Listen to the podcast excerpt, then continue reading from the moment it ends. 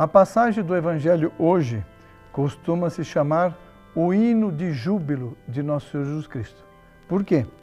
Porque eh, Nosso Senhor manifesta a sua alegria ao ver que os humildes entendem, aceitam a palavra de Deus.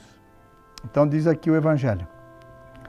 Naquele momento, Jesus exultou no Espírito Santo e disse: Eu te louvo, Pai, Senhor do céu e da terra, porque escondeste essas coisas aos sábios e inteligentes e as revelastes aos pequeninos.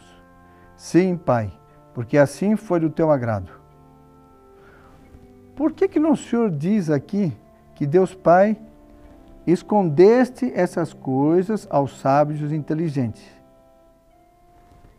Porque esses sábios e inteligentes não são humildes, não reconhecem que, é, que a sua inteligência, a sua sabedoria, a sua capacidade, enfim, foi dado por Deus. Não reconhece. Então, Deus não revela. O que, que não revela? Os imponderáveis, os matizes do Evangelho a essas pessoas. Hum? E qual é o resultado disso? Eles ficam só na letra. Eles não penetram o espírito da letra.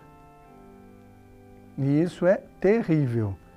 E, por outro lado, Nosso Senhor, ao contrário, ele revela aos pequeninos. Por quê? Porque eles são humildes. Eles sempre agradecem a Deus. E o que é ser pequenino? Nosso Senhor é, diz para tornar-se como meninos.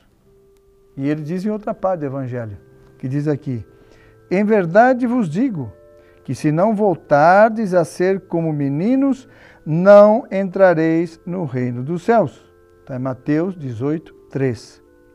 Mas que significa isso? Que significa isso? Primeiro, é renunciar à soberba ao orgulho. Isso é a base. É, é renunciar uma coisa terrível, chamado autossuficiência. Eu basto para mim mesmo. Para isso, reconhecer que sozinhos nós não podemos nada. Nada. N-A-D-A. Sem a ajuda de Deus, sem a graça de Deus, não podemos nada. Necessitamos. Isso é importantíssimo ter bem claro. E para que devemos praticar tudo isso? É bom a gente ter bem claro por que devemos fazer as coisas.